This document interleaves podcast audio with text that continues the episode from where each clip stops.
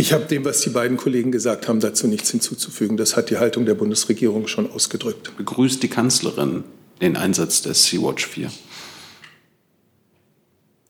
Ich werde mich nicht zu einzelnen äh, dieser Aktionen äußern. Sie wissen, dass die Rettung von Menschen, die Rettung von Menschen in Seenot äh, ein edles Ziel ist.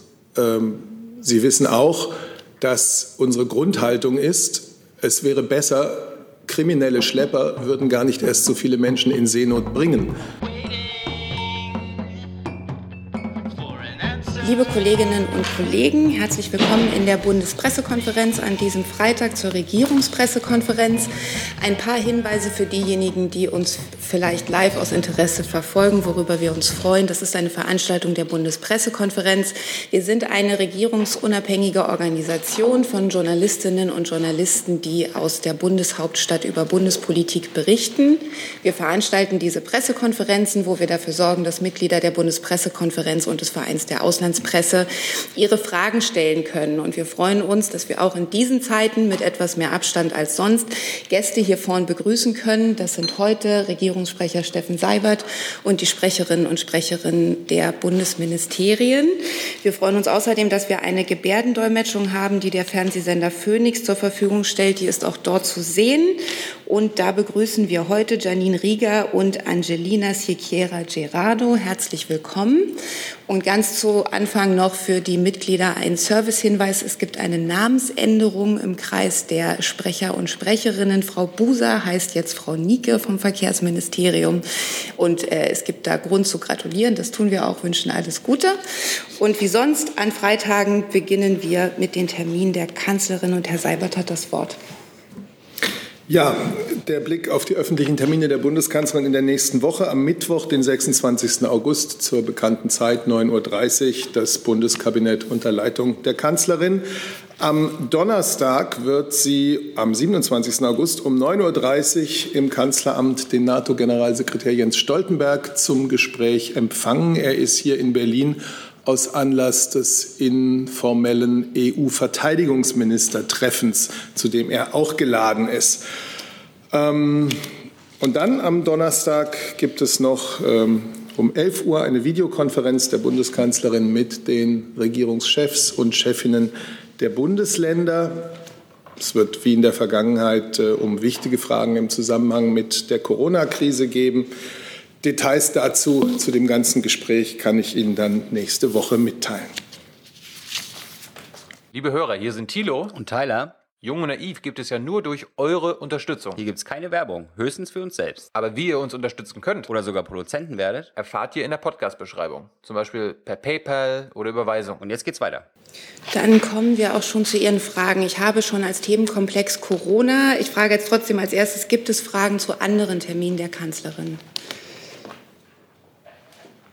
Daniel Pokraka, ARD, hallo. Nur äh, der Ordnung halber, weil ja der August sich dem Ende zuneigt, ähm, gibt es noch äh, eventuell nächste Woche oder dann etwas später die äh, traditionelle Sommerpressekonferenz der Kanzlerin oder kann es sein, dass die aus terminlichen oder sonstigen Gründen dieses Jahr gar nicht stattfindet? Nein, die ist weiterhin geplant und wir geben den Termin äh, in Absprache mit der Bundespressekonferenz, sobald das möglich ist, bekannt.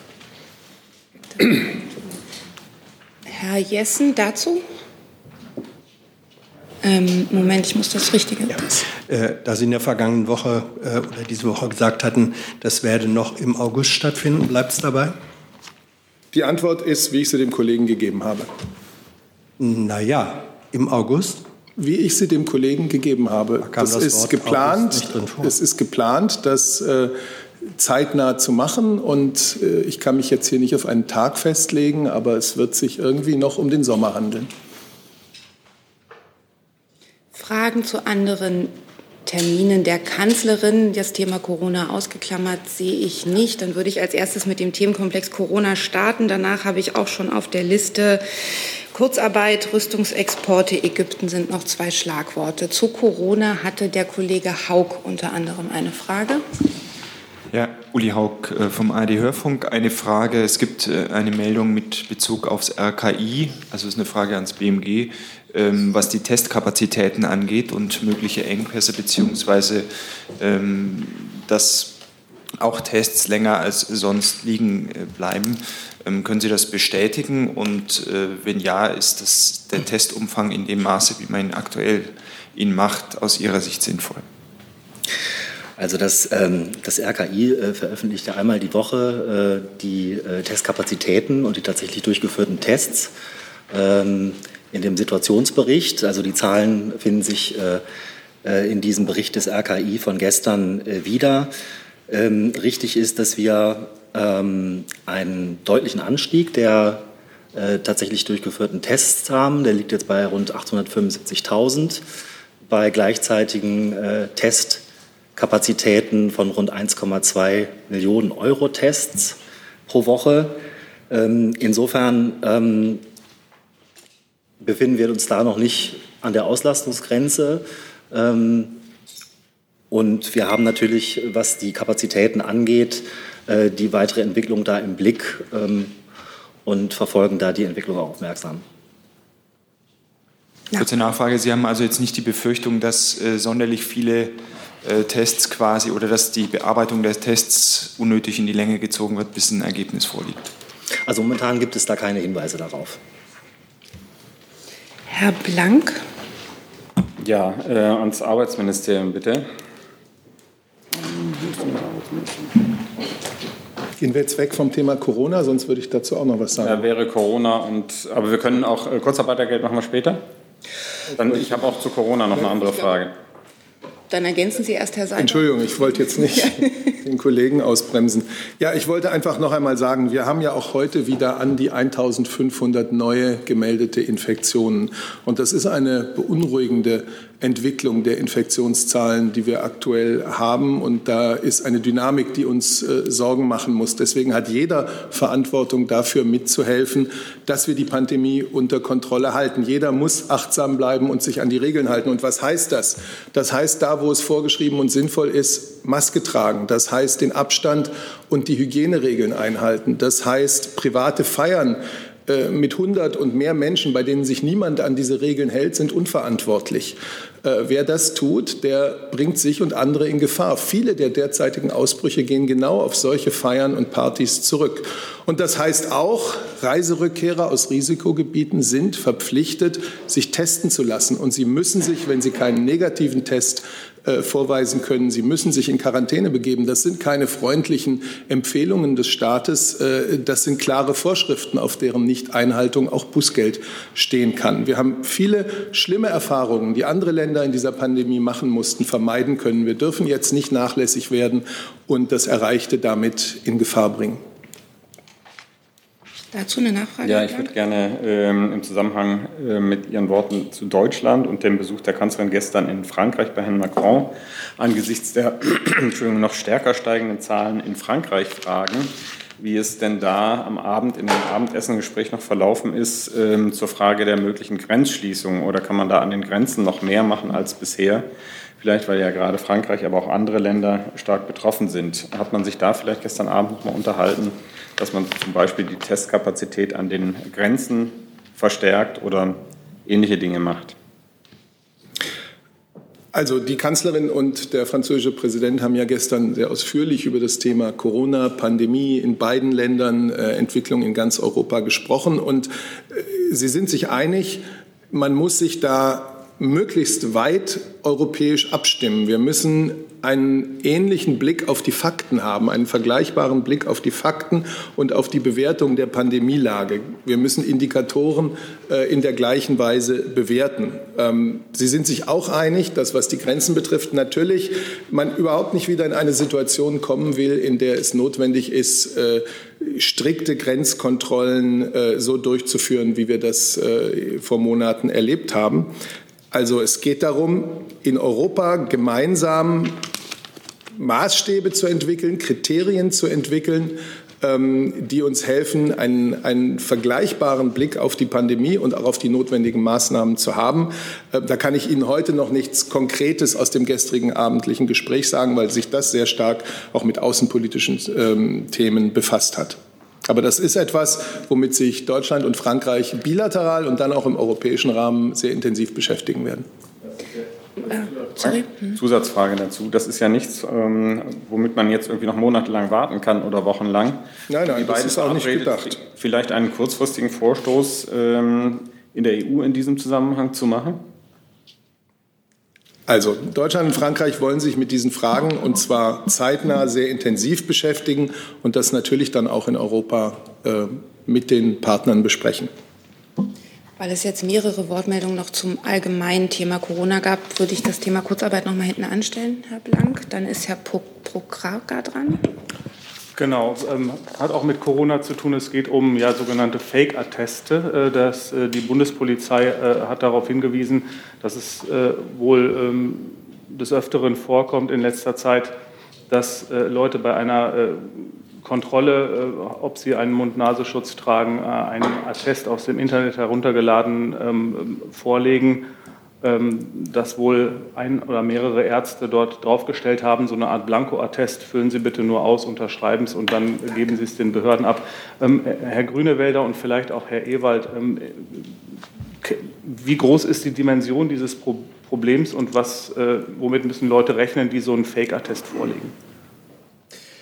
Zu den Maßnahmen, auf die sich Bund und Länder äh, verständigt haben nach dem, nach dem, Infektionsschutzgesetz, um äh, die Verbreitung Corona, äh, des Coronavirus zu unterbinden, gehört auch äh, die äh, Pflicht im äh, Fernverkehr, aber auch in sonstigen Verkehrsmitteln eine Maske zu tragen. Das haben alle Länder in den entsprechenden Verordnungen ähm, verankert ähm, und diese Pflicht gilt bundesweit, meistens auch Bußgeld bewährt.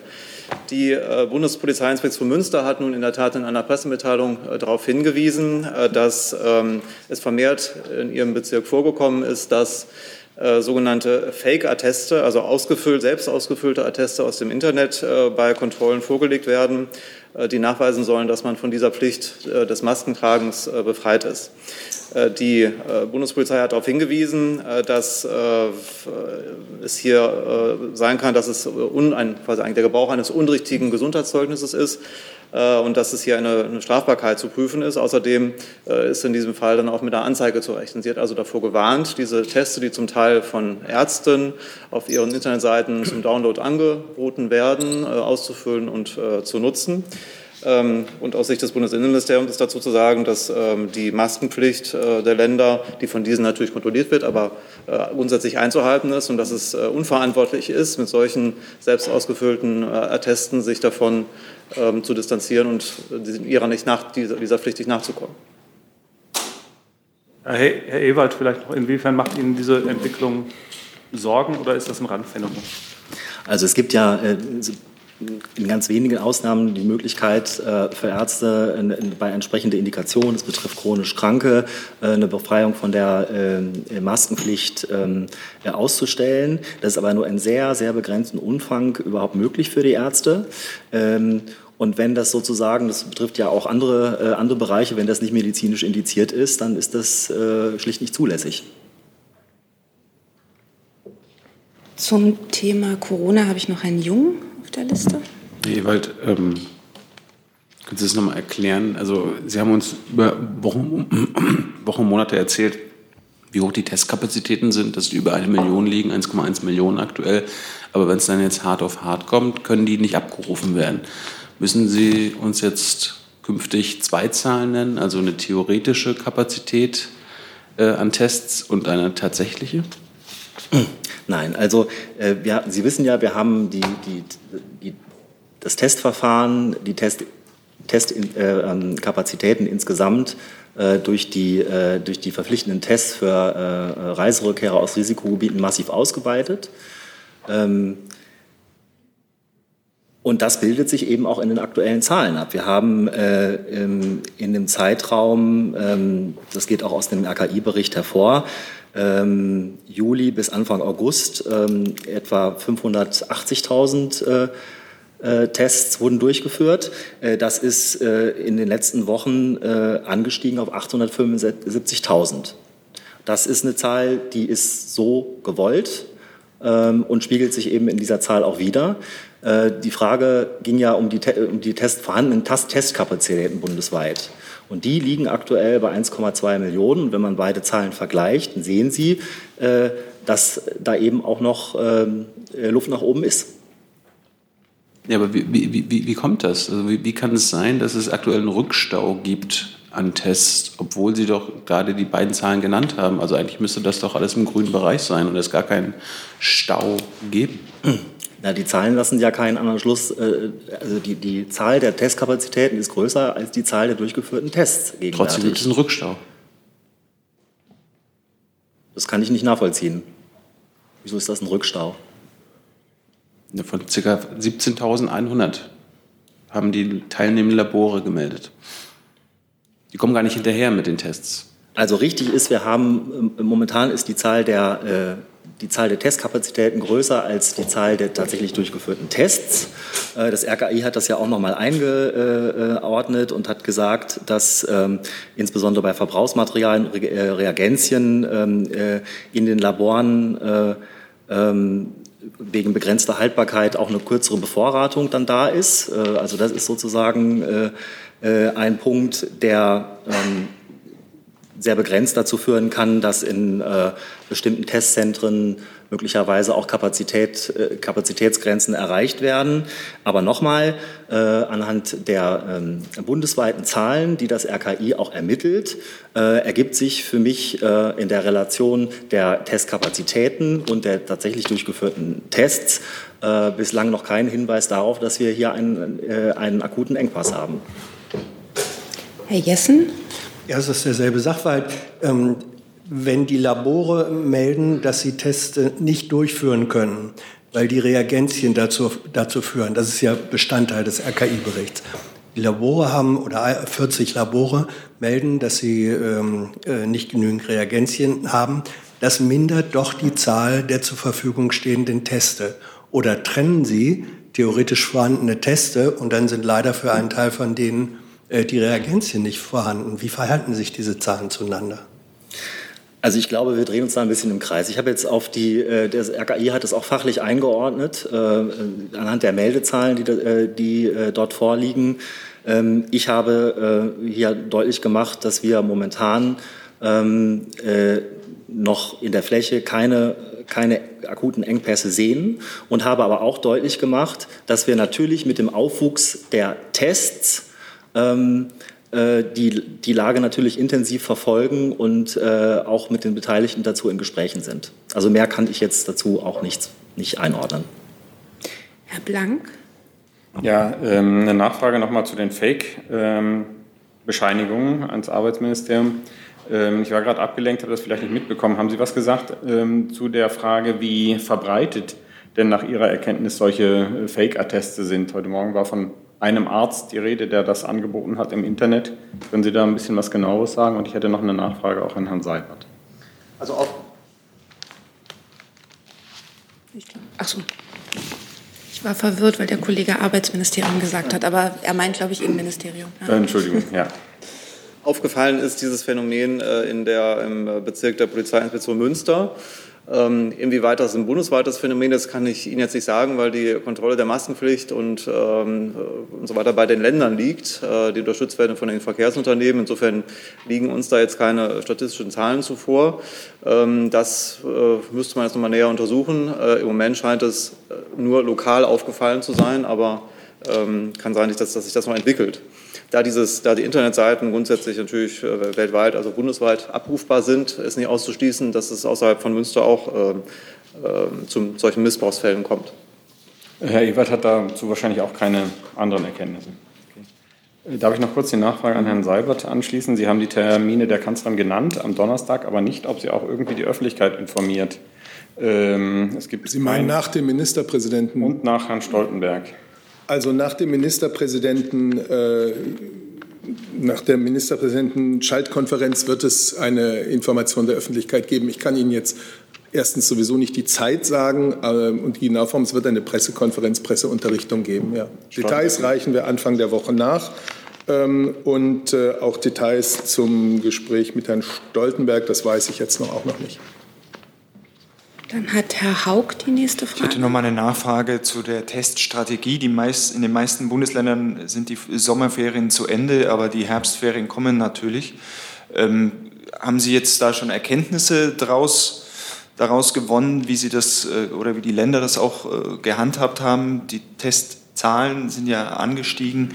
Ähm, ist das so im Endeffekt das, was auch möglicherweise in kommenden Ferien so übernommen wird? Oder muss man da nochmal schrauben, vielleicht zum Beispiel daran, dass man Reisende äh, grundsätzlicher zu Tests verpflichtet?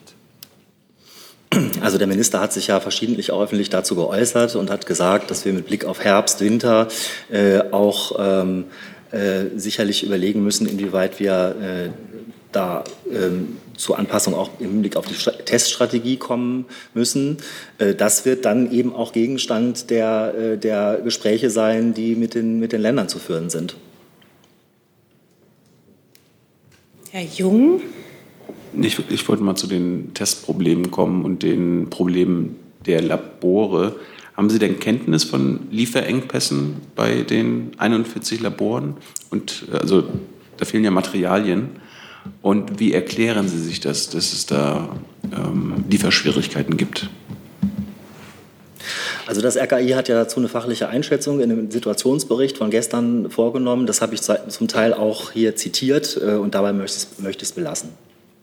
Ja, aber Sie hatten nicht gesagt, wie Sie sich selbst erklären, dass es zu diesen Lieferschwierigkeiten kommt. Also das weiß man ja vorher, was die Labore brauchen.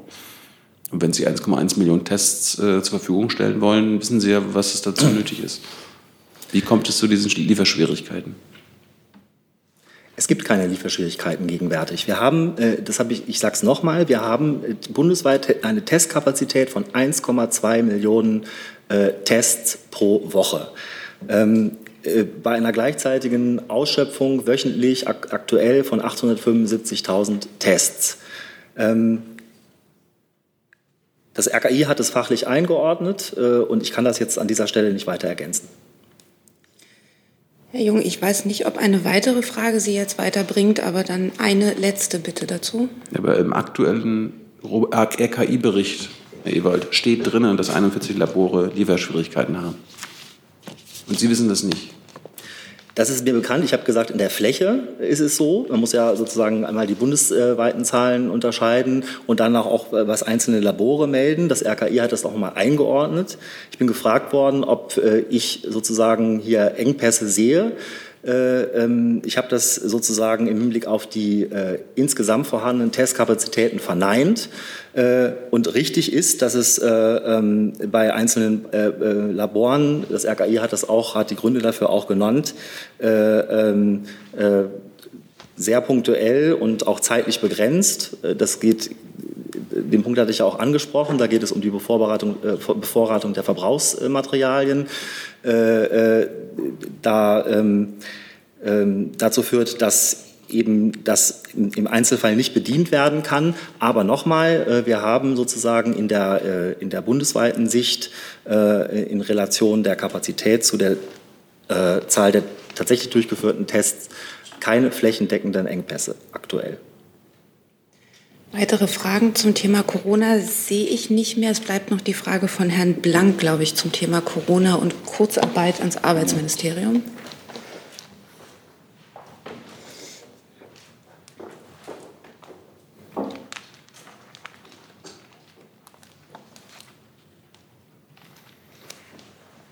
Ja, Herr Heil hatte angekündigt vor kurzem, äh, dass er noch vor dem Koalitionsausschuss Details zu einer möglichen Verlängerung Kurzarbeitergeld vorlegen wird.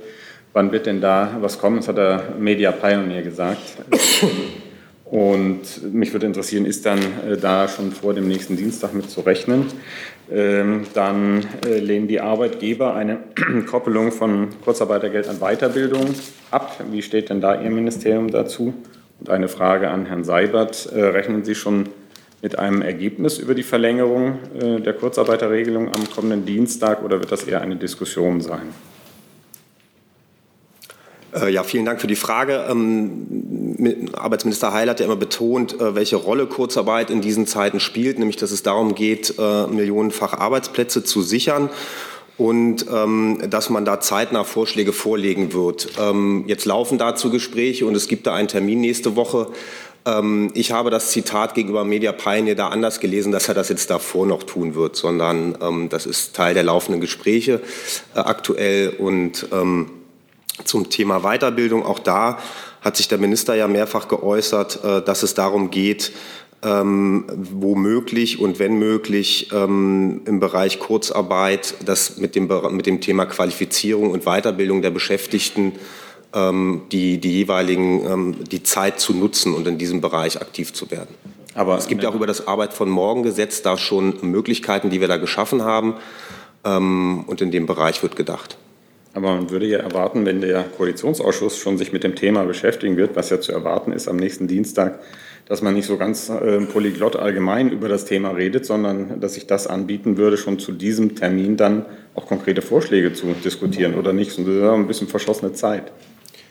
Ja, aber es ist ja guter Brauch, dass diese Gespräche äh, intern stattfinden und dass äh, im Vorfeld von so einem Koalitionsausschuss, der ja ins, die Parteien, äh, die koalitionstragende Parteien betrifft, darüber im Vorfeld dann nicht gesprochen wird. Wenn Herr Heil solche Interesse weckt, dann muss er sich nicht wundern, wenn man nachfragt. Das ist Ihr gutes Recht nachzufragen. Und ich glaube, ich habe Ihre Frage auch beantwortet. Und den, den, grundsätzlichen Tenor, den wir auch immer betont haben, schon in vorherigen Interviews des Ministers, ist der, dass äh, für uns Kurzarbeit A ein wichtiges Instrument ist, äh, was aus unserer Sicht auch äh, verlängert werden sollte. Und in dem Bereich Qualifizierung sehen wir da ähm, den Bedarf, dass man das, dass man die Kurzarbeit weiter mit dem Thema Weiterbildung, Qualifizierung der Beschäftigten verknüpft. Ja, ich kann das auch nicht weiter für Sie erhellen, Herr Blank. Ich habe, ich glaube, am Montag oder am Mittwoch gesagt, über eine mögliche Verlängerung der Bezugsdauer wird in der Bundesregierung zu beraten sein und über die konkrete Ausgestaltung einer solchen Verlängerung. Und das soll äh, im Koalitionsausschuss geschehen. Mehr kann ich Ihnen nicht sagen. Weitere Fragen zu dem Thema sehe ich nicht. Bevor Sie, Herr Seibert, gleich noch etwas Proaktives haben, würde ich gerne eine Frage nachreichen einer Kollegin zu den Terminen. Die Termine gingen wahrscheinlich so schnell, dass die Frage einfach online ein bisschen später ankam. Die Kollegin Anastasopolo von der Deutschen Welle fragt, ob beim äh, Gespräch mit Herrn Stoltenberg die Problematik Griechenland-Türkei ein Thema sein wird. Vielleicht können Sie das noch nachreichen. Thema werden die aktuellen internationalen Entwicklungen sein. Genauer möchte ich das jetzt hier nicht auflisten, ähm, aber ich denke, das umfasst es. Dann haben Sie noch was Proaktives. Ja, ich wollte über äh, den Fall des russischen Oppositionspolitikers Alexei Nawalny sprechen, äh, der ja derzeit die Welt äh, beschäftigt und auch die Bundesregierung natürlich.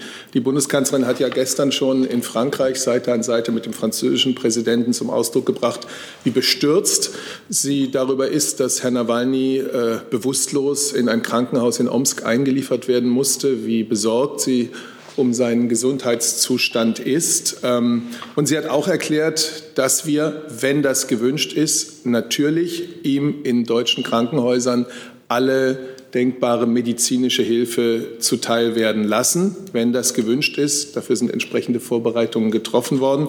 Zwei Dinge stehen jetzt äh, absolut im Vordergrund. Das erste, die wichtigste Priorität ist natürlich, dass das Leben von Herrn Nawalny gerettet werden kann und dass er genesen kann. Ähm, wie man den Berichten in den Medien entnimmt, steht jetzt die Frage seiner Transportfähigkeit im Raum. Aus dem Umfeld äh, von Herrn Nawalny gibt es den Vorschlag, dass auch Ärzte seines Vertrauens in die Klärung dieser Frage einbezogen werden. Das äh, findet die Bundesregierung nachvollziehbar. Und das andere ist, dass hier ja ganz offensichtlich ähm, der schwere Verdacht einer Vergiftung im Raum steht. Und für uns als Bundesregierung ist klar, so hat es die Kanzlerin gestern auch schon, genau wie der französische Präsident, klar gefordert, die Umstände des Falles müssen vollständig und transparent aufgeklärt werden. Auch dazu gibt es im Saal, aber auch Online-Fragen. Ich fange mal an mit den beiden Online-Fragen, äh, die uns schon erreicht haben. Die Kollegin für Sova von der Presseagentur Interfax fragt, plant die Bundesregierung den Kontakt mit der russischen Seite aufzunehmen, damit er nach Deutschland gebracht werden kann? Vielleicht kann auch die Kollegin des AA dazu was sagen.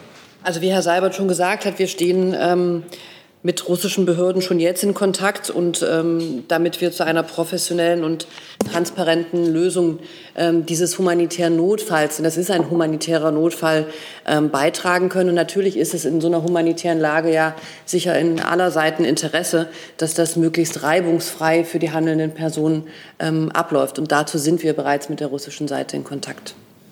Und eine Frage der Kollegin Lückhoff vom Bayerischen Rundfunk. Wer entscheidet, dass Nawalny nach Deutschland kommt? Die Angehörigen, die Bundesregierung? Fragezeichen.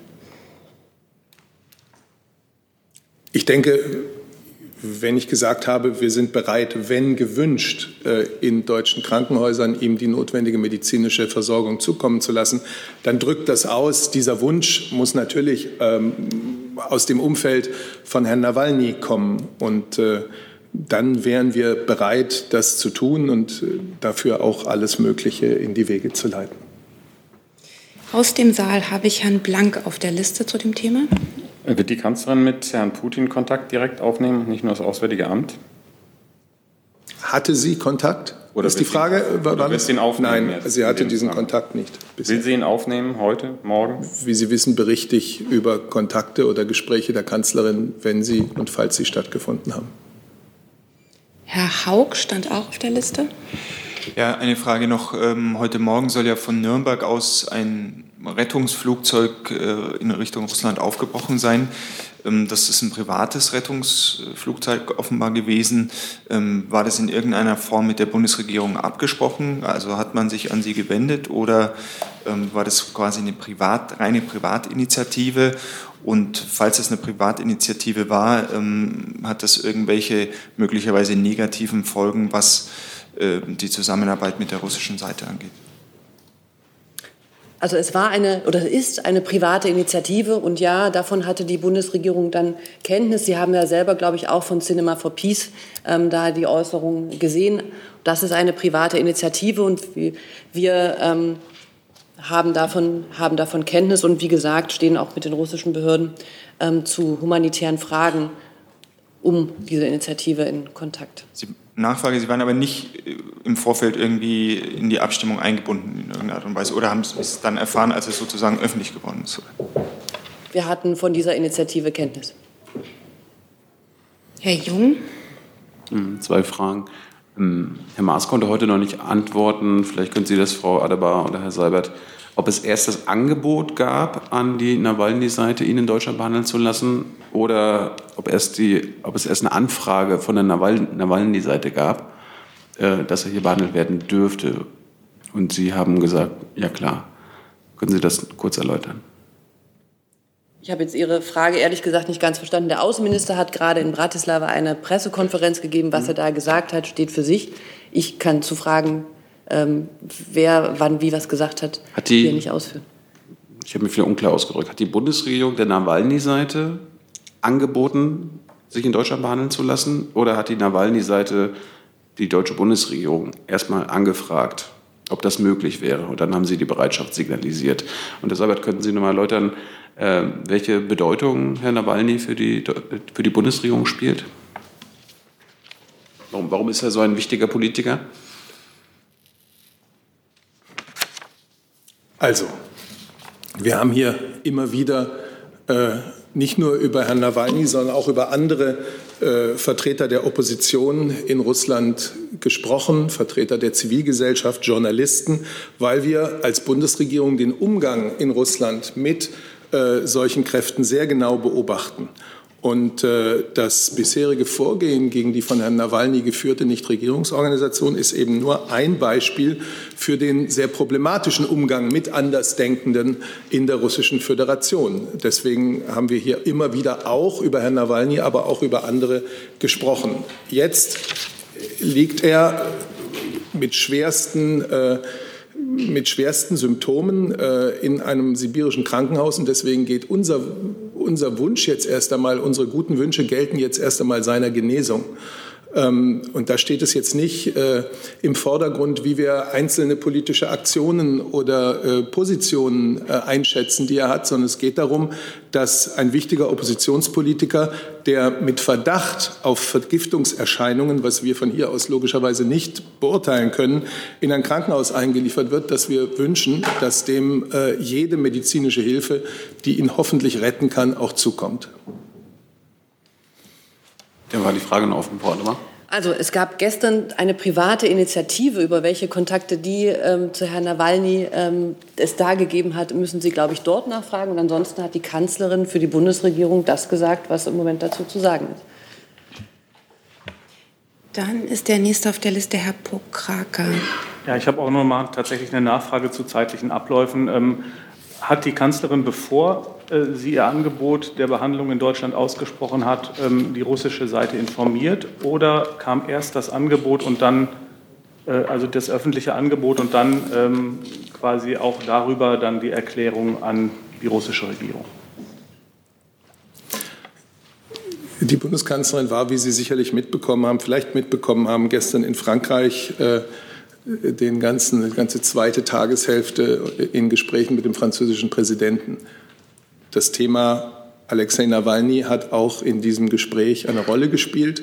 Äh, beide haben dann für ihr Land äh, in der Pressekonferenz gegen kurz nach 18 Uhr ähm, klar zum Ausdruck gebracht, erstens ihre Besorgnis und zweitens ihre Bereitschaft, wenn das gewünscht ist, in Deutschland oder in Frankreich äh, ihm die medizinische Hilfe, die er brauchen könnte, ähm, zukommen zu lassen.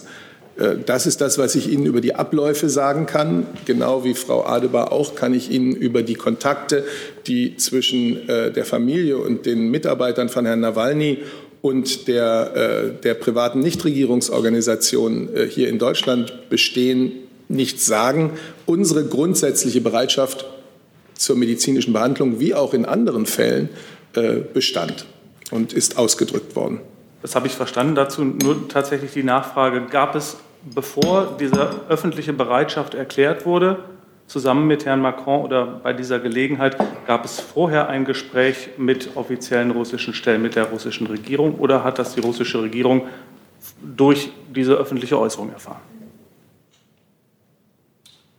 Die Bundeskanzlerin hat äh, Frank aus Frankreich diese Äußerung gemacht, weil wir in solchen Fällen immer versuchen, den humanitären Weg zu gehen. Und äh, das wird auch niemanden überrascht haben. Herr Blank. Frau Adebar, ich möchte noch mal kurz nachfragen wegen äh, Ihrer Kontakte ähm, zu dem Team von Nawalny. Die haben heute Morgen gesagt, also das Team von Nawalny, äh, in seinem Körper sei ein vermutlich tödliches Gift gefunden worden. Die Polizei habe den Ärzten mitgeteilt, dass sie diesen gefährlichen Stoff gefunden habe. Das Gift sei nicht nur gefährlich für den 44-Jährigen, sondern auch für die Umgebung. Das spricht ja dafür, dass es vielleicht das radioaktive Polonium sein könnte, das weiß man nicht. Haben Sie da konkretere Erkenntnisse aus dem Umfeld von Nawalny mittlerweile schon? Also ähm, Sie leiteten ein mit unseren Kontakte zu dem Umfeld von Nawalny. Ich habe von Kontakten mit der russischen Seite gesprochen, um eine private Initiative zu flankieren. Die medizinische der medizinische Zustand von Herrn Nawalny, den können wir von hier aus nicht beurteilen. Das ist eine rein medizinische Frage.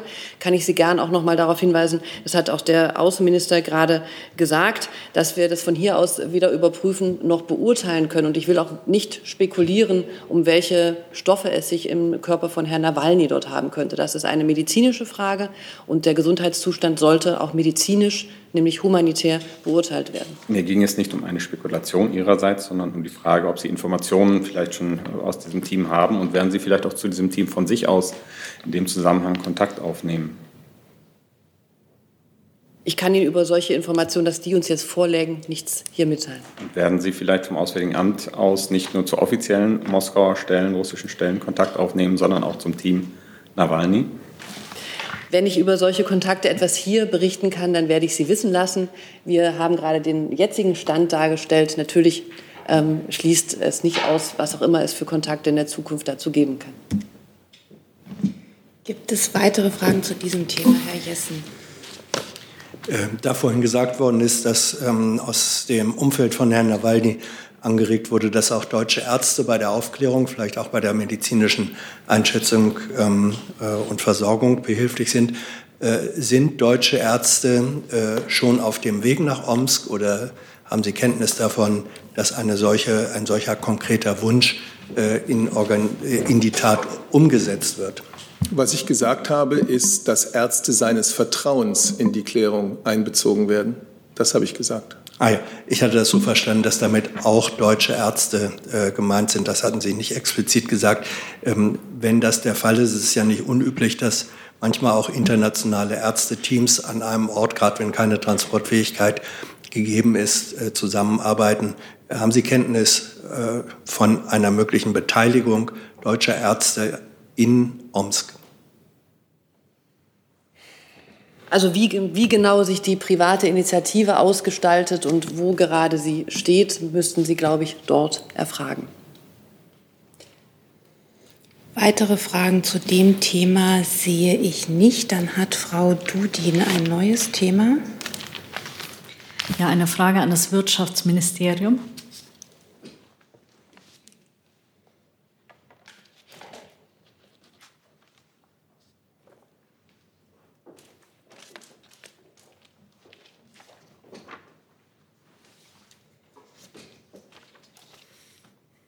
Ägyptische Medien berichten heute über ein Treffen zwischen dem ägyptischen Präsidenten Sisi und dem Chef der deutschen Werftengruppe Lürsen. Dabei ging es den Berichten zufolge um einen möglichen Know-how-Transfer für Kriegsschiffe. Angesichts der aktuellen Spannungen im, ähm, Mittel, im östlichen Mittelmeer, vor allem auch zwischen Ägypten und der Türkei, lassen die deutschen Regelungen für Rüstungsexporte derzeit einen Transfer von Rüstungs-Know-how oder Gütern von deutschen Firmen nach Ägypten überhaupt zu? Ja, vielen Dank für die Frage. Zu den konkreten Berichten kann ich nicht Stellung nehmen, da sie mir nicht bekannt sind. Also etwaige Treffen, die dort stattfinden, kann ich nicht kommentieren. Muss ich auch nicht kommentieren, weil es dann Sache der Unternehmen wäre, die sich dazu verhalten müssten. Im Übrigen gilt unser Rüstungsexportregime so, wie es immer gilt. Es hat ein umfangreiches ähm, Portfolio an Regeln, die wir haben im Außenwirtschaftsgesetz und Kriegswaffenkontrollgesetz. Und es gibt auch Regelungen für, wenn erdachte Technologien transferiert werden. Auch die sind genehmigungspflichtig. Also was in Deutschland produziert und erdacht wird, unterliegt dem deutschen Exportkontrollregime, ist genehmigungspflichtig. Ich kann nicht zu Einzelfällen Stellung nehmen, ob das jetzt in diesem Einzelfall relevant ist oder nicht relevant ist, ob es sich überhaupt um deutsche Technologie handelt. Das weiß ich nicht, das kann ich alles nicht beurteilen. Aber allgemein gilt, was in Deutschland produziert wird oder was in Deutschland erdacht wird, unterliegt dem deutschen Rüstungsexportkontrollregime. Dann vielleicht noch mal als Lernfrage, um die Wirksamkeit der Richtlinien gerade angesichts dieser aktuellen Spannungen äh, beurteilen zu können. Sind Rüstungsexporte und Know-how-Transfer in Bezug auf Kriegsschiffe derzeit an Konfliktparteien des östlichen Mittelmeerraums mit den geltenden Exportrichtlinien vereinbar? Wie gesagt, Einzelfälle kann ich nicht beurteilen. Im Allgemeinen gilt, dass jede Entscheidung, jede Rüstungsexportentscheidung im Lichte der aktuellen außenpolitischen Entwicklungen getroffen wird. Ob es hier aber überhaupt Anträge gibt, ob es überhaupt einen konkreten Fall gibt, kann ich nicht beurteilen und kann dazu nicht Stellung nehmen. Aber jede Rüstungsexportgenehmigung ergeht auf Basis des geltenden EU-Rechts, des gemeinsamen Standpunkts der EU, auf Basis des Kriegswaffenkontrollgerechts und des Außenwirtschaftsrechts und im Lichte der jeweiligen außenpolitischen Situation und Bewertung. Herr Jung dazu? In dem Zusammenhang, Herr Seibert, gilt noch der Satz aus dem Koalitionsvertrag, dass äh, keine Rüstungsexporte an Staaten äh, getätigt werden, die unmittelbar im Jemenkrieg beteiligt sind. Ägypten ist unmittelbar im Jemenkrieg beteiligt. Und die Kollegin hat ja gerade von der sehr restriktiven äh, Genehmigungspraxis auch gesprochen, die immer eine intensive Einzelfallprüfung voraussetzt. Das ist die Antwort auf was für eine Frage? Ja, das ist äh, die Antwort auf äh, Ihre Frage, ja. Frau Baron, äh, Ägypten ist unmittelbar im Jemenkrieg beteiligt. Die Bundesregierung hat Exporte an solche Staaten ausgeschlossen. Wie passt das zusammen? Ich habe meine Antwort gegeben. Wie gesagt, ich kann hier keine Einzelfälle beurteilen, weil wir gar nicht wissen, ob es einen Einzelfall gibt oder ob es äh, nur Berichte äh, darüber sind. Äh, und es gilt das deutsche Rüstungsexportregime, was in jedem Einzelfall genau prüft und vor allem die außenpolitische Bewertung vornimmt, den Zweck, zu dem ein Rüstungsgut exportiert werden soll. Das gilt und das gilt natürlich unverändert. Frau Dudin noch mal dazu. Ja, ähm, ans Auswärtige Amt wie schätzen Sie denn die Gefährdungslage aktuell im östlichen Mittelmeerraum, also gerade auch zwischen Türkei und Ägypten ein? Ich glaube, auch dazu hat sich gestern die ähm, Kanzlerin geäußert. Natürlich betrachten wir die Situation mit ähm, großer Sorge und haben auch in den letzten Tagen ja immer wieder bekräftigt, dass da der Deeskalation und die Klärung der offenen Fragen auf dem Verhandlungsweg das Gebot der Stunde sind. Und dazu sind wir auch in Gesprächen. Und ähm, es kommt jetzt darauf an, die Situation wirklich zu beruhigen und zu deeskalieren. Das war ja auch Thema beim äh, Außenrat der Außenminister in der letzten Woche. Da haben Sie vielleicht das Statement von Herrn Michel dazu gesehen. Hinter dem steht natürlich auch Deutschland und darauf will ich Sie dann auch noch mal verweisen. Das ist der aktuelle EU, die aktuelle EU-Position dort. Weitere Fragen zu dem Thema, Herr Jessen? Ja, zur Situation in Ägypten, die ist ja sozusagen von den äh, von der Geschichte mit abgedeckt. Ähm, die Menschenrechtsbeauftragte hat sich, glaube ich, sehr besorgt über die künstliche, äh, kürzliche Verhaftungswelle in Ägypten geäußert. Ist da die Bundesregierung in irgendeiner Weise tätig geworden? Hat sie dagegen gegen diese Verhaftungswelle protestiert oder andere Initiativen unternommen? Also wir sprechen die, unsere Besorgnis über Menschenrechtsfälle in Ägypten permanent an, auch immer wieder in Gesprächen. Und das sind auch Gespräche, die von der Botschaft auch wieder geführt werden. Und Sie sehen ja auch, dass die Menschenrechtsbeauftragte aktiv ist. Uns ähm, macht die Menschenrechtslage in Ägypten Sorge. Und wir appellieren auch nicht nachlassend daran, ähm, an die ägyptischen ähm, Behörden und Verantwortlichen, Dinge sauber in einem sauberen Justizverfahren aufzuklären und äh, machen unsere Grundposition, dass ähm, bürgerliche Rechte und Freiheiten, Meinungsfreiheit, Pressefreiheit und Demonstrationsfreiheit sehr hohe Güter sind aus unserer Sicht. Und ähm, da, auch das mahnen wir immer wieder an. Ja, natürlich gibt es da Gespräche. Weitere Fragen dazu sehe ich jetzt nicht mehr. Dann hat Herr Prokraka ein neues Thema. Hat sich erledigt. Hat sich erledigt. Ja, ja. Dann, dann nehme ich mal ein Thema, das äh, uns online erreicht hat. Der Kollege Lothar Keller von RTL NTV hat eine Frage an, ans Gesundheitsministerium und an Herrn Seibert zu einem Bericht, dass Bundesminister Spahn sein Haus zum Teil mit einem Kredit finanziert haben soll, in deren Verwaltungsrat er früher saß. Ich vermute, er meint die Bank. Ähm, und er fragt, können Sie den Sachverhalt bestätigen und wie bewerten Sie ihn? Und die zweite Frage, hat Herr Spahn von der Sparkasse Sonderkonditionen für den Kredit erhalten?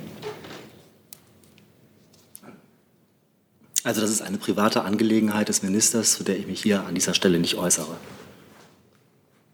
Das trifft auch auf mich zu. Weitere Fragen dazu sehe ich nicht. Dann hat der Kollege hier links noch ein neues Thema. So, eine Frage an das Außenministerium. Das Waffenembargo gegen Iran endet ja bekanntlich am 18. Oktober gemäß JCPOA. Der Bundesaußenminister, Herr Heiko Maas, hat in der Pressekonferenz mit seinem saudi-arabischen Kollegen gesagt, dass er sich bemüht, äh, einen Kompromiss über das Embargo zustande zu bringen. Äh, wird so ein Schritt nicht das Ende von JCPOA, also Atomabkommen, bedeuten? Das ist die erste Frage. Soll ich erstmal die beantworten? Ja, ja. bitte darum. Vielleicht haben Sie nach der Erklärung des US-Außenministers gestern Abend in New York ähm, den sogenannten Snapback-Mechanismus für das JCPOA auslösen zu wollen, die Erklärung der Außenminister ähm, aus Frankreich, Großbritannien und Deutschland gesehen. Darin haben Sie gesehen, dass wir, weil wir aus unserer Sicht die Vereinigten Staaten von Amerika nicht mehr Teil des Abkommens sind, einen solchen Schritt nicht unterstützen können. Und auch ähm, dort haben wir noch mal darauf hingewiesen, dass wir ähm, dafür sind, ähm, weiter einen konstruktiven Weg zu finden ähm, und ähm, weiter daran zu arbeiten, dass man einen äh, Weg dafür findet, wie tatsächlich, und das ist auch ähm, eine vermittelnde Position in der Frage der, des Weitergeltens des Waffenembargos finden kann. Und daran würden wir jetzt auch ähm, weiterhin arbeiten, auch wenn die ähm, Vereinigten Staaten von Amerika ähm, diesen äh, Schritt getan haben. Denn es ist in der Tat so, wir teilen die Sorge vieler Staaten, dass das ersatzlose Auslaufen des Waffenembargos schwere Folgen für die ähm, regionale Sicherheit und Stabilität haben könnte. Und deshalb bemühen wir uns um eine vermittelnde Position im ähm, Sicherheitsrat. Und nein, ähm, aus unserer Sicht wäre das nicht das Ende des JCPOA. Wir stehen zu dem Nuklearabkommen und wir halten es wir äh, wollen weiter daran arbeiten, dass es am Leben bleibt und ähm, dass wir uns weiter in diesem Rahmen des Abkommens bewegen. Wir rufen natürlich auch Iran dazu auf, seine Verpflichtungen schnell und vollständig zu erfüllen oder wieder zu erfüllen, die sich aus dem Abkommen ergeben. Aber es ist nicht unser Ziel, dieses Abkommen irgendwie aufzukündigen oder dort auszusteigen. Also in Verbindung zu dieser Frage, wenn das äh Snapback-Mechanismus ausgelöst ist, haben ja die europäischen Partner von JCPOA mitgeteilt, dass sie damit nicht einverstanden sind. Heißt das, dass sie wirklich äh, an diesem Abkommen halten und die Verpflichtungen eingehen wollen oder gibt es da unterschiedliche Vorgehensweise? Ähm, ich habe Ihre Frage. Also die Frage lautet, wenn, äh, wenn Sie damit nicht einverstanden sind, dass äh, US-Regierung SNAP-Mechanismus auslöst, äh, bedeutet, dass man beim Barjam, also bei JCPOA, dabei bleibt, voll und ganz oder teilweise? Wir bleiben voll und ganz beim JCPOA. Weitere Fragen zu dem Thema sehe ich nicht. Herr Blank hat noch ein neues Thema. Ja, an Herrn Seibert. Ähm, die Fridays for Future Aktivistinnen oder Vertreterinnen haben nach dem Treffen mit der Kanzlerin gestern gesagt, die Kanzlerin habe ihnen zugesagt, das Mercosur-Abkommen definitiv nicht zu unterschreiben. Stimmt das? Also, das war ja ein vertrauliches Gespräch, das die Bundeskanzlerin mit den vier Klimaaktivistinnen gestern geführt hat. Und aus vertraulichen Gesprächen berichte ich grundsätzlich nicht. Ich kann Ihnen zu der Sache Folgendes sagen. Die Bundesregierung steht zu Geist und Intentionen dieses großen Freihandelsabkommens äh, der EU mit den Mercosur-Staaten. Wir sehen jedoch auch, mit großer Sorge auf das Amazonasgebiet, auf die fortschreitende Abholzung dort, auf die Brandrodungen dort. Und wir wissen ja alle, der Amazonas-Regenwald ist für die ganze Welt von klimatischer Bedeutung. Und wie mit ihm umgegangen wird, das betrifft die ganze Welt. Und in dem Zusammenhang stellen sich ernsthafte Fragen, ob eine Umsetzung des Abkommens in dem intendierten Geist äh, zurzeit gewährleistet wäre. Das äh, sehen wir mit Skepsis. Grundsätzlich ist es ja so, dass im Moment die Rechtsförmlichkeitsprüfung dieses Abkommens läuft und äh, das Abkommen in die verschiedenen EU-Amtssprachen übersetzt wird. Dann wird es dem Rat zur Zustimmung vorgelegt und erst dann startet der Ratifizierungsprozess. Und selbstverständlich muss auf dieser ganzen Strecke beobachtet werden, ob die Rahmenbedingungen für eine Unterschrift gegeben sind. Wir haben ursprünglich, und äh, das will ich noch mal wiederholen, äh, die Einigung der EU-Kommission mit den Mercosur-Staaten äh, begrüßt und äh, stehen dazu auch. Und jetzt muss man aber genau hingucken. Und da stellen sich Fragen. Die Frage, die sich mir stellt, ist, dass man so weit gehen kann, äh, dass die Kanzlerin schon jetzt Nachbesserungen fordert an dem Abkommen. Das ist nicht der Fall? Oder kann man das schon sagen? Ich habe Ihnen äh, jetzt einmal die Haltung der Bundeskanzlerin noch einmal dargelegt. Es gibt aus heutiger Sicht erhebliche Zweifel, ähm, ob das Abkommen so wie intendiert auch umgesetzt werden könnte, wenn man auf die aktuellen Entwicklungen, die schrecklichen äh, Waldverluste, die es dort zu beklagen gibt, schaut. Und natürlich ist ein Abkommen nicht nur das, was man mal miteinander ausgemacht hat, sondern es ist auch der Blick äh, auf die Realität, die sich seit dem, ähm, seit dem Abschluss über, über, in dem ganzen Prozess bis zur Ratifizierung dann ergibt. Und da ergeben sich sehr ernsthafte Fragen. Herr Jung? Elisabeth, wenn ja auch von dem Abkommen wissen, dass die Vorschriften äh, im Nachhaltigkeitskapitel des Abkommens äh, rechtlich nicht durchsetzbar sind. Ähm, möchte die Kanzlerin da irgendwas nachbessern? Und ans BMU, wie bewerten Sie an sich das Mercosur-Abkommen? Äh, halten Sie das Abkommen mit den Klimaschutzzielen der Bundesregierung sowie der EU vereinbar? Und wenn ja, wie erklären Sie sich, dass Wissenschaftler aus Europa und äh, Südamerika mittlerweile äh, errechnet haben, dass das Abkommen einen Treibhausgasausstoß von 30 Prozent steigern würde? Das kann ja nicht Ihr Ziel sein. Also noch einmal vielleicht zum Nachhaltigkeitskapitel in diesem Abkommen. Da ist vorgesehen, dass Streitigkeiten über die rechtlich verbindlichen Bestimmungen des Nachhaltigkeitskapitels dialogorientiert beigelegt werden soll. Was heißt das? Das heißt, dass unabhängige Experten überprüfen sollen, ob dieses Kapitel äh, eingehalten wird unter Einbindung der Zivilgesellschaft. Das heißt, wir intensivieren, wir institutionalisieren den Dialog und haben die Möglichkeit, ganz besonders eben die kritischen Themen mit den Mercosur-Staaten in den Fokus zu nehmen und konstruktive Lösungen zu erarbeiten. Vielleicht noch mal ganz kurz dazu konkret, äh, was heißt denn da unabhängige Teams? Also sind das wieder private Kanzleien? Unabhängige Experten, habe ich gesagt. Ja, wer, wer, wer sollte das sein? Juristische Experten, Ex Umweltexperten, Nachhaltigkeitsexperten. Unabhängige Experten unter Einbindung der Zivilgesellschaft. Also natürlich Experten äh, bezüglich des Themas, um das es in dem Kapitel geht, Nachhaltigkeit. Ja, ich kann gerne ergänzen. Ähm, das ist ein sehr facettenreiches Thema. Ähm, das Nachhaltigkeitskapitel im Mercosur-Abkommen ist besser als alles, was es in früheren Abkommen ähnlicher Art gab. Das ähm, ist also insofern ein Fortschritt. Allerdings ähm, ist es, wie Sie sagen, nicht mit den gleichen Sanktionsmechanismen verbunden wie andere Teile des Abkommens. Deswegen ist es umso wichtiger, wie auch Herr Seibert gerade gesagt hat, dass der gute Wille aller Beteiligten auch vorhanden ist, also dass wir hinterher auch eine gute Umsetzung ähm, sehen werden.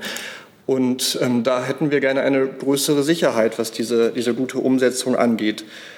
Ähm, grundsätzlich ist, ähm, ist, Welthandel jetzt für Klimaschutz nicht äh, per se schlecht.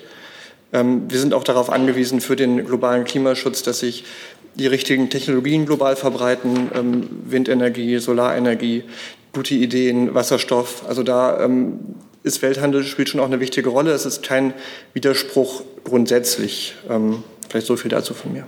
Aber Sie erkennen an, wenn durch dieses Abkommen der südamerikanische und europäische Handelsverkehr gesteigert werden soll, dass dem auch Treibhausgas, steigende Treibhausgasemissionen folgen werden.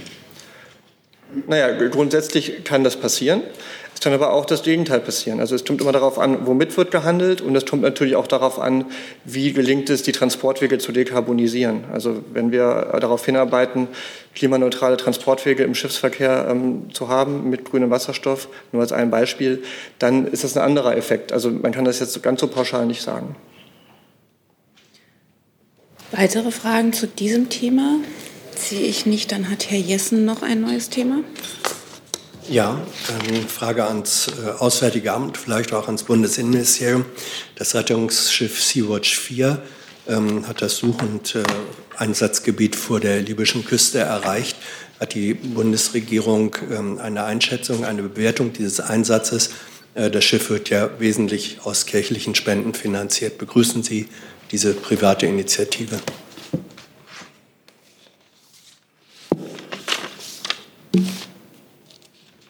Wer möchte beginnen? Ähm, zum Thema ähm, Seenotrettung ist ja ähm, vielfach ausgeführt worden. Ähm, Sie wissen, dass wir äh, grundsätzlich als Bundesregierung immer bereit sind, im europäischen äh, Kontext ähm, hier zu helfen und äh, aus äh, Seenot gerettete äh, Migranten ähm, auch aufzunehmen. Äh, insofern sind wir hier durchaus bereit zu helfen. Das betrifft natürlich auch auf mögliche äh, Migranten, die äh, von dem neuen Schiff ähm, gerettet wurden. Ähm, so mehr möchte ich dazu oder kann ich dazu jetzt von heute nicht sagen. Das äh, Schiff ist jetzt im Mittelmeer angekommen und jetzt muss man weiter sehen, ähm, was, was passiert. Ich glaube, den Grundsatz, dass ähm, wir Seenotrettung als ähm, humanitäre und auch völkerrechtliche Verpflichtung ähm, grundsätzlich ansehen, den haben wir hier auch mehrfach ähm, dargelegt. Und natürlich ähm, sind bei der Frage der Verteilung in Europa wir eben auch ähm, immer bereit, äh, Flüchtlinge auf, äh, aus Seenot gerettete aufzunehmen. Das hat der Kollege gerade ausgeführt. Ja, da Sie, äh, Herr Grünewälder, auch betont haben, ähm, dass es ja auch Schwierigkeiten geben könne, bestehen äh, formelle oder informelle Kontakte äh, seitens der Bundesregierung zur Organisation, die das Schiff betreibt? Seitens des BMI nicht. Ist mir nicht bekannt. Das Auswärtige Amt? Das müsste ich nachreichen. Danke. Herr Jung zu diesem Thema? Herr Sabat begrüßt die Bundesregierung den Einsatz des Sea-Watch 4 vor den libyschen Gewässern. Und ähm, die privaten Seenotretter, auch die Sea-Watch, fordern ja neben sicheren und legalen Fluchtwegen auch eine staatliche Seenotrettung. Gibt es da von deutscher Seite was Neues? Ich habe dem, was die beiden Kollegen gesagt haben, dazu nichts hinzuzufügen. Das hat die Haltung der Bundesregierung schon ausgedrückt. Begrüßt die Kanzlerin den Einsatz des Sea-Watch 4? Ich werde mich nicht zu einzelnen äh, dieser Aktionen äußern. Sie wissen, dass die Rettung von Menschen, die Rettung von Menschen in Seenot äh, ein edles Ziel ist. Ähm, Sie wissen auch, dass unsere Grundhaltung ist, es wäre besser, kriminelle Schlepper würden gar nicht erst so viele Menschen in Seenot bringen. Denn hinter all diesen Menschen stehen kriminelle Schlepper, die ihr Geld damit verdienen, äh, diese Menschen in Lebensgefahr zu bringen. Das heißt, unsere Politik muss immer natürlich äh, auch die Ursachen und äh, die Strukturen des äh, Menschenhandels, der da stattfindet, mit im Blick haben. Und deswegen bemühen wir uns nach Kräften, und das ist schwierig oft, äh, um die Stabilisierung von Staaten, um Vereinbarungen mit Staaten. Das ist die Grundhaltung. Hey Leute, Jung und Naiv gibt es ja nur durch eure Unterstützung. Ihr könnt uns per PayPal unterstützen oder per Banküberweisung, wie ihr wollt. Ab 20 Euro werdet ihr Produzenten im Abspann einer jeden Folge und einer jeden Regierungspressekonferenz. Danke vorab. Weitere Fragen zu dem Thema sehe ich nicht. Dann hat das Auswärtige Amt noch eine Nachlieferung. Ja, und zwar zum Thema Libyen. Ähm, es läuft gerade auch über die ersten Ticke und wir hören aus Libyen, dass sich der Premierminister der Regierung der nationalen Einheit und der Vorsitzende des House of Representatives im Ostteil des Libyens, also Sarraj und Haftar, in zentralen Konfliktfragen auf eine Verständigung geeinigt haben. Eine Verständigung offenbar in Bezug auf Voraussetzungen erste Schritte für einen Waffenstillstand in Sirte und Jufra und in Bezug auch auf die dringende notwendige Aufhebung der Ölblockade.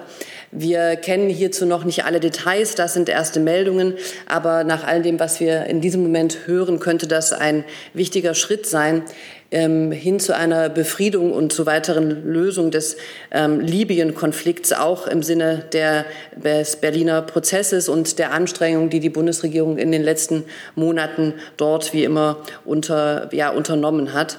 Wir hoffen und erwarten, dass sich nun alle Akteure in Libyen weiter und auf dieses konstruktive Vorgehen ähm, einigen können und auch diesen möglichst konstruktiven Weg weitergehen können. Das wäre im Sinne der Menschen in Libyen und im Sinne einer Befriedung dort.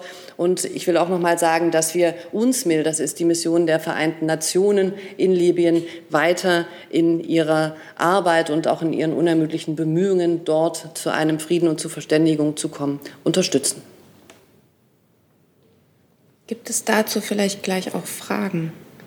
Das sehe ich nicht. Fragen zu anderen Themen habe ich auch nicht mehr gesehen. Dann danke ich fürs Kommen, danke unseren Gästen fürs Kommen. Schönes Wochenende. Ebenso.